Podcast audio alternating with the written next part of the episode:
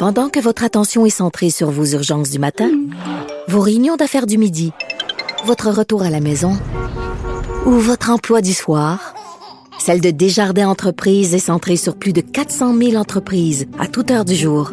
Grâce à notre connaissance des secteurs d'activité et à notre accompagnement spécialisé, nous aidons les entrepreneurs à relever chaque défi pour qu'ils puissent rester centrés sur ce qui compte, le développement de leur entreprise. Il faudra avoir 21 ans pour consommer du cannabis au Québec dès le 1er janvier prochain.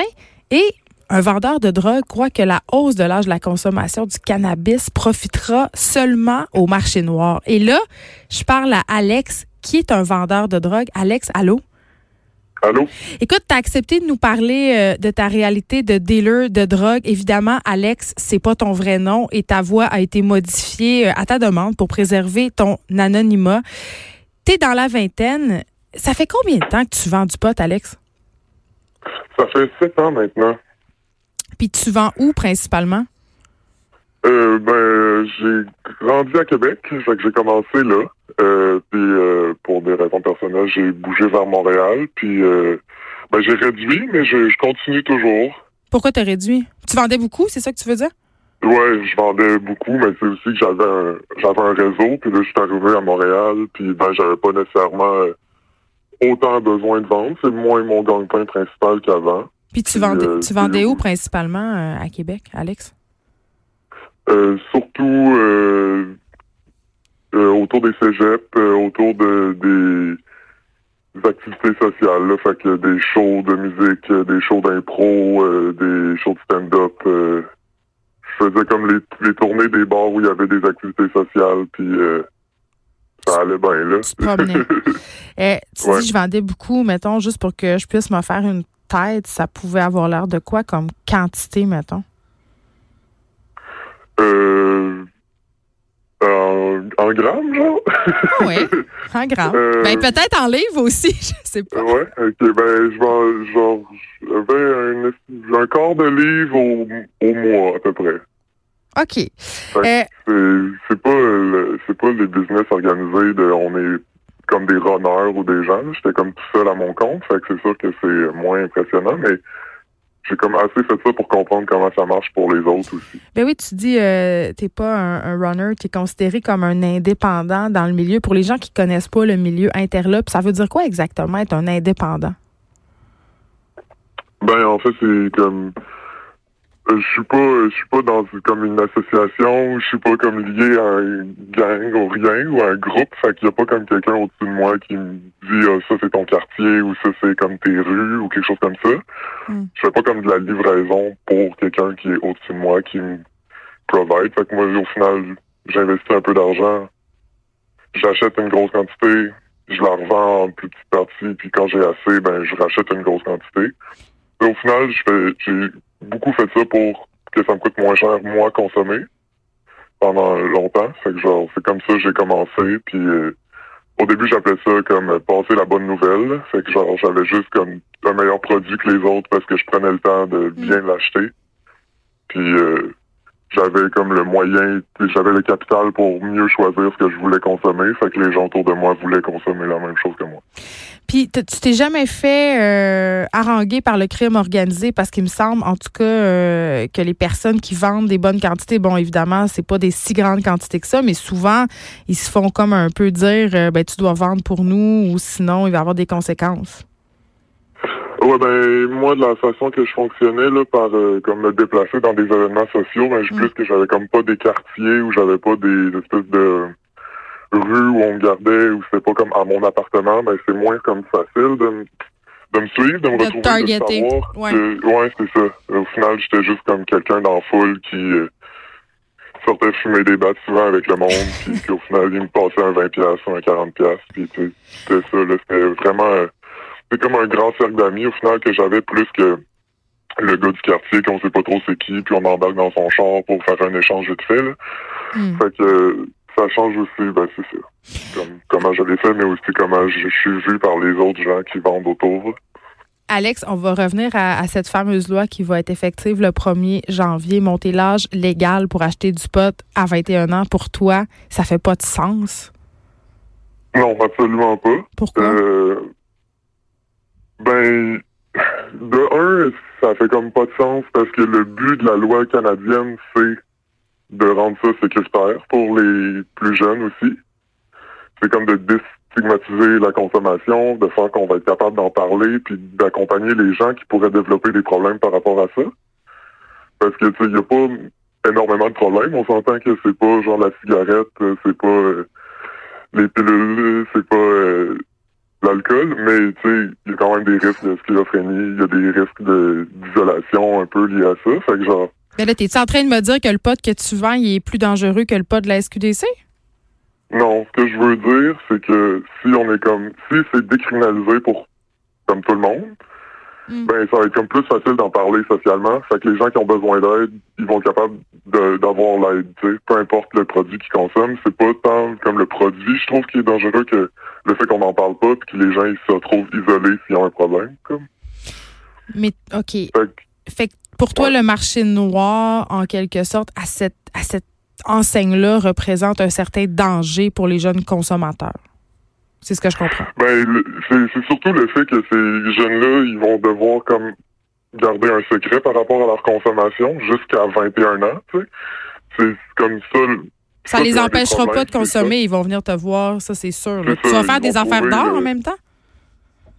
Ben, c'est sûr que pour les gens qui tournent autour des cégeps, ça va être un lieu merveilleux. Surtout que tu vas pouvoir avoir comme 22 ans, aller à SQDC, revendre ce produit-là à quelqu'un qui a moins de 21 ans, puis comme pour toi, il va avoir aucun problème. Tu sais, c'est comme si je pense que ça va comme créer un espèce de deuxième réseau de genre Ah, j'ai un ami qui a 22 ans, il peut me sortir du weed. Comme. Ouais. C'est un drôle de d'affaire, mais je pense que ça va arriver, tu sais. Puis ça, ça fait que ben c'est ça. Puis c'est aussi que ça va comme être facile de stigmatiser ben, de pour la police de comme choisir certains, mettons, cégep ou certains quartiers pour comme plus interpeller des jeunes entre 18 et 21 ans. Je pense que là aussi c'est un problème parce que ben, avec la police qu'on a, je pense que ça va être euh, assez rapidement vers des quartiers pauvres, des quartiers racisés, puis genre encore là c'est comme un problème, là. c'est genre de mettre une loi pour faciliter du racisme institutionnalisé dans ma tête là. Ça Mm. c'est comme je pense que ça fait vraiment partie de, de cette loi là aussi.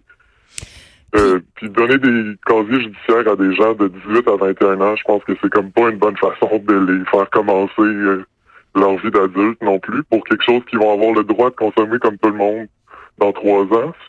C'est- comme donner un une pour étiquette pour euh, consommation d'alcool. Ça fait pas tellement logique. Non, c'est ça. Puis il y a le fait aussi, Alex, que toi, tu vends juste du pot, mais il y a d'autres dealers de drogue qui ont du pot puis qui ont bien d'autres drogues euh, dans leurs inventaires, entre guillemets. Là. Ça, c'est aussi un problème, non? Ben, c'est sûr que à SQDC, tu trouveras rien d'autre que ça. Mais c'est sûr que si tu vas dans la rue puis tu poses des questions, ben tu vas être capable de trouver autre chose. Fait que je pense que c'est pas à cause que tu fumes du pot, tu vas essayer d'autres affaires, mais si la personne qui te vend du pot te vend aussi euh, de la I coupée, ben tu vas peut-être l'acheter, tu sais, ou je- tu vas peut-être l'essayer une fois, ou il va, Mm. va être plus facile pour lui de te faire essayer quelque chose. Puis avec euh, la crise de d'opiacés qu'on a présentement, ben comme il peut en avoir dans pas mal tout ce qui est fait en poudre ou en comprimé. Fait que genre ça peut faire assez peur pour euh, les niveaux d'addiction. Mais toi, ça t'a jamais tenté? Ça t'a jamais tenté de vendre d'autres choses? euh, Parce que et là, le pot devient légal. Euh, J'imagine que tu dois faire moins d'argent? Euh, pas vraiment, pour vrai. Il y a beaucoup de gens qui aiment pas les produits qui sont vendus à SQDC. Surtout dans les gens qui consomment pas mal. Pourquoi? Fait euh, ben, il est un peu moins fort. Il est un peu sec. et il est, il est un peu moins, euh, on le voit moins, tu sais, quand tu l'achètes, tout est scellé, tu sais pas trop euh, que ça va sentir. Tandis que tu, tu viens me voir, euh, tu vas pouvoir euh, regarder les cocottes, tu vas pouvoir euh, le sentir, faire, ah, je vais prendre l'autre sorte, tu sais, c'est, on a vraiment un modèle d'affaires qui est pas bon à la SQDC comparé à comme partout ailleurs. Au tien? Fait que ça, c'est un peu au mien aussi, mais je veux dire partout comme tu vas dans un un smoke shop dans une autre province, au Colorado, ils vont avoir des grands pots en verre, tu vas pouvoir voir le produit, sentir le produit, tu sais, c'est c'est quelque chose que les consommateurs se sont habitués aussi. Puis maintenant, il y a comme un regain de comprendre que ça vient d'une plante, puis que c'est pas juste comme des petites cocottes secs dans le fond d'un pot en plastique stérilisé comme Hmm.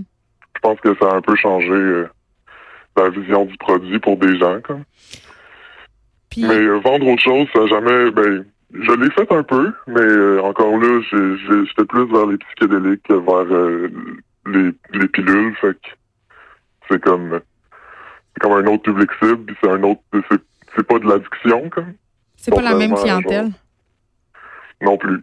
Puis c'est pas le même niveau d'addiction nécessairement. Fait que ça, je me sens comme moins mal de vendre un, un petit voyage que un truc qui devient nécessaire à ta vie puis qui prend le dessus sur ta vie comme. Est-ce que euh, est-ce que tu vas faire ça encore longtemps? Euh, je sais pas, je sais pas. Euh, je me suis calmé un peu avec mon niveau de consommation qui a baissé, mais je pense que je vais continuer. C'est encore rentable. Ça me fait avoir une espèce de cercle d'amis que j'ai juste comme ça. Puis je vois des beaux produits encore passer, fait que j'en profite. Sûrement, sûrement une coupe d'années encore, mais euh, je vais sûrement me ranger à un moment donné. Là. Mais t'as jamais peur de te faire poigner? Non. Pour vrai, non. Euh, mon réseau est trop serré pour ça, comme. Euh, comme je te disais, je suis pas comme quelqu'un qui attend à la sortie d'école ou euh, je donne pas mon nom à tout le monde. je suis pas en train de comme chercher à grossir euh, ma part du marché. Je suis comme moins agressif que beaucoup d'autres vendeurs euh, sur ce point-là. Fait que moi, c'est plus dans la constance que dans chercher du nouveau monde. Puis en étant constant, ben tu vas pas chercher euh, tu vas pas dans des lieux bizarres, tu vas pas proche de des lieux où il y a de la police. Je sais pas, tu sais, je me retrouve pas à avoir beaucoup de dangers liés à ça. T'es prudent. Surtout que c'est moins stressant qu'avant si je me trouvais prendre avec que j'allais vendre sur moi, ben c'est ma consommation personnelle, puis maintenant j'ai vraiment le droit d'en avoir une, fait que c'est comme vraiment moins grave, tu sais. Faut juste que j'aille pas ma balance sur moi, qui est vraiment facile à gérer, comme on s'entend, là. C'est juste, je le fais d'avance ou euh, si j'étais dans un cégep, je la barrais dans un autre casier que, où je mets mon weed, puis euh, il y aurait jamais de problème, tu sais. Fait qu'il il va y avoir plein de façons de détourner, tu sais, puis de sécuriser, en guillemets, ses arrières, surtout avec le fait que c'est comme légal pour une partie des gens, tout ça. Je pense que comme cette loi-là va juste faire rendre ça plus facile pour les gens de revendre aussi. Comme des gens qui vendraient pas pourraient commencer à vendre maintenant juste pour des 18-21 ans. Par opportunisme. Ça marcherait comme. Excuse-moi? Par opportunisme. Ouais. Ben, effectivement, je pense que c'est quelque chose qui va arriver, surtout dans les cégeps, en fait, parce que c'est comme un moment où ces générations-là se croisent, tu sais. Fait que je pense que ça va comme être un lieu où ça va être vraiment très présent. Euh, Alex? Oui. Euh, merci de nous avoir parlé. En terminant, je veux juste, je te pose une question. As-tu déjà acheté du pot à la SQDC? Non. je suis rentré une fois, puis euh, j'étais vraiment déçu. Fait que, à cause des petites cocottes secs? Des petites cocottes secs. Euh, ouais, puis pas ben comme ouais, j'ai comme ça faisait longtemps que j'idéalisais ça ressemblerait à quoi de voir un, un smoke shop où tu fumes un joint en lisant ton livre préféré, mais euh, c'est vraiment pas ça, là. c'est vraiment comme euh, même la SAQ, c'est vraiment plus convivial, là, on s'entend. Fait que non, vraiment pas, je suis pas intéressé par tout. Je sais qu'ils ont des nouveaux produits là, qui sont sortis, puis il me paraît qu'il y a même des prix sur les onces maintenant, mais rien de rien qui vaut la peine, d'après moi. Alex, merci. Encouragez euh, vos, vos dealers locaux, tout le monde. Biologique et équitable. c'est très drôle. Merci beaucoup de nous avoir parlé. Et si vous voulez euh, plus de détails euh, sur cette question-là, vous pouvez aller voir le reportage de notre collaboratrice Madeleine Pilote-Côté, que vous connaissez comme chroniqueuse d'opinion dans le Journal de Montréal, Journal de Québec. Elle signe un reportage sur tabloïd. C'est en ligne et il y a d'autres témoignages de dealers de drogue qui viennent nous expliquer en quoi le passage de la consommation de cannabis à l'âge de 21 ans est quand selon eux, vraiment une très mauvaise chose. Et je crois qu'Alex vient de nous le prouver de façon très éloquente.